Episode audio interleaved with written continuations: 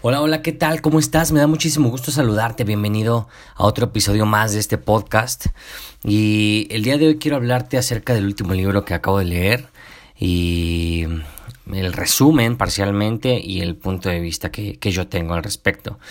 Y el libro es está titulado como Hazlo, así tal cual, solo la palabra Hazlo, del autor Seth Godin.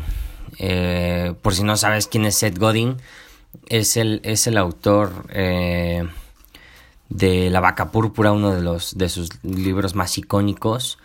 Y bueno, él, él, se dedica especialmente al marketing, ¿no? Pero bueno, en ese libro, hacer la diferencia en el marketing principalmente. Pero en este libro, este libro de verdad es un libro bastante, bastante bueno. Eh, el cual nos dice cosas bastante, bastante importantes. Y él hace mucho énfasis en que lo importante es empezar, empezar los proyectos, empezar las ideas que tenemos. Que cuántas veces hemos escuchado personas que, que, que, le dicen, tienen un proyecto y te dicen, le estoy dando vueltas, es que ya lo traigo aquí en la cabeza y, le estoy dando vueltas, o, o, ya hablaré con mis socios para ver este al respecto, o cosas así, ¿no? Que al final de cuentas no hacen nada. Entonces lo que te invita Seth Godin es a superar el punto de no retorno, a que comiences, porque, porque al final de cuentas es lo difícil, es lo que a veces nos impide alcanzar esos resultados que estamos buscando. Entonces es importantísimo que comencemos. Y hay una, eh, eh, hay una parte muy, muy buena de este libro que, que, cabe recalcar que, que no tiene un, un, índice tal cual el, el libro, sino ciertos, eh, ciertos títulos que te van diciendo y, se dividen en, unos cuantos párrafos, no son muy largos, o sea, no va por capítulos. Pero hay uno que, que le llama el séptimo imperativo y es, es bastante curioso este, este, este apartado. Y habla, habla de que, de que todas las empresas tienen, tienen seis características, todas y cada una de ellas tienen seis características, pero, pero hace falta un séptimo, una séptima que, que a veces todos los emprendedores tiramos por la borda. Y para, para resumirte el, el, primer imperativo, es el estar a tanto, el estar al tanto del mercado y las oportunidades y de quién eres. Eso es bastante importante, ya sabes, la visión, todo eso, ¿no? El segundo lo narra como, como estar preparados para entender qué es lo que sucede a nuestro alrededor. Pues probablemente puede ser ver el, grupo focal. El tercero es estar conectado para que este grupo focal confíe en ti. El cuarto imperativo es ser coherente para que el sistema sepa qué esperar de ti. Está bastante curioso. El quinto imperativo es crear un valor para tener algo que vender ya sea un servicio, un producto, pero es ese valor que tú le vas a dar a la sociedad. Y el sexto imperativo es ser productivo para ofrecer un buen precio. Eh, son seis imperativos que si analizas, todas las empresas de, que, reconoces, que reconoces en cualquier gremio lo tienen, pero hay un séptimo eh, que diferencia a una del resto. Y este es el de tomar la iniciativa de empezar, empezar un proyecto. Y él lo narra como que cuando va a, a asesorar ciertas empresas y pasa por los departamentos, pregunta a los empleados, oye, ¿y tú qué te dedicas? No, pues yo soy de recursos humanos, ¿y tú qué te dedicas? Mm, pues yo soy de ensamble, ¿no? Y yo, ¿tú qué te dedicas? Yo soy de intendencia y así cada una de las áreas. Pero curiosamente nadie se dedica a empezar algo. O sea, no es un departamento. No, o sea, las empresas crecen, sistematizan, crean, los, crean la empresa con todos sus, sus roles, pero no se dedican tampoco a crear nuevos empleos, nuevas cosas para hacer, ¿no? Entonces es bastante curioso el séptimo imperativo porque a final de cuentas eh, yo me incluyo, tengo, tengo dentro de mis negocios eh, bastantes ideas que no he comenzado, que ni siquiera he comenzado y eso es bastante, bastante importante. Eh, y a final de cuentas es lanzarte y encontrar el punto de no retorno. Y al final al final lo que él te dice es que las, las empresas que tú admiras o las personas que tú admiras, está 100% seguro el autor de que son las personas que más inician, que tienen ese séptimo imperativo de iniciar las cosas. Es lo único que los diferencia a final de cuentas, porque se atreven a iniciarlo. Eh, entonces, ya de ahí se va relacionando el libro hacia, hacia entre lo empresarial y lo personal. Pero algo muy importante que también narra es la calidad que, que hace, hace, hace, la diferencia entre la calidad con el empezar, ¿no? Y al final de cuentas es muy cierto porque ya todos exigimos la calidad. Eh, lo narra así, ya todos, en cualquier, en cualquier negocio al que tú vayas, tú vas a exigir calidad porque estás pagando por algo, un producto o un servicio. Eh, pero a final de cuentas, los que inician con algo innovador, los que realmente inician con algo de valor, con algo innovador, perdón, eh, son los que van a, a, ofrecer algo diferente en el mercado. Y eso, eso es lo que, lo que hace énfasis. Y ya una vez que aclara, porque de verdad se, se, se, se mm, engloba mucho en, en el iniciar proyectos, él también enfatiza en que también debes de terminarlos, ¿no?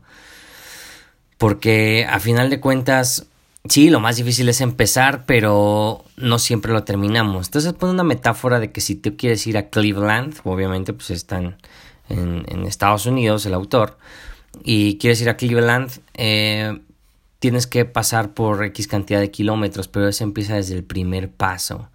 Y cada paso que das es un nuevo comienzo. Es un nuevo comienzo. Entonces lo que él narra es que continúas empezando hasta que acabes, porque cada paso es un nuevo comienzo y cada paso es un nuevo comienzo. Y, hay, y, él narra que hay algo peor que equivocarse y es el no empezar. Porque si a final de cuentas no empiezas esa idea, esa idea es un hecho que va a fracasar, pero si la empiezas, puede que fracase, pero ¿y si no fracasa? Entonces, eh, nos incita a que busquemos esa chispa, esa chispa de la iniciación, porque todos, estoy seguro que tú, yo, estamos en algún proyecto que involucra más gente, todos trabajamos con gente.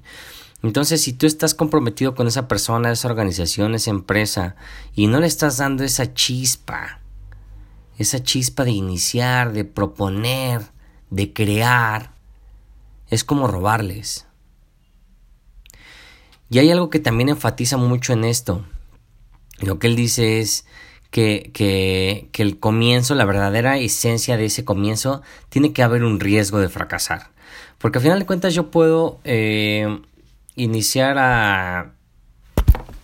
iniciar a lavar los trastes, ¿no? Y, y a final de cuentas me decido siempre a iniciar, pero no hay un riesgo de nada, ok, probablemente se me caiga un traste, pero de ahí a correr un riesgo no. O sea, él habla de un riesgo real, un riesgo que te haga realmente comprometerte con eso que acabas de iniciar. Eso es muy importante. Entonces él, él, lo dice, si no puedes fracasar en eso que estás iniciando, en verdad no cuenta. Y es, y es donde se entrelaza hacia vencer el miedo también.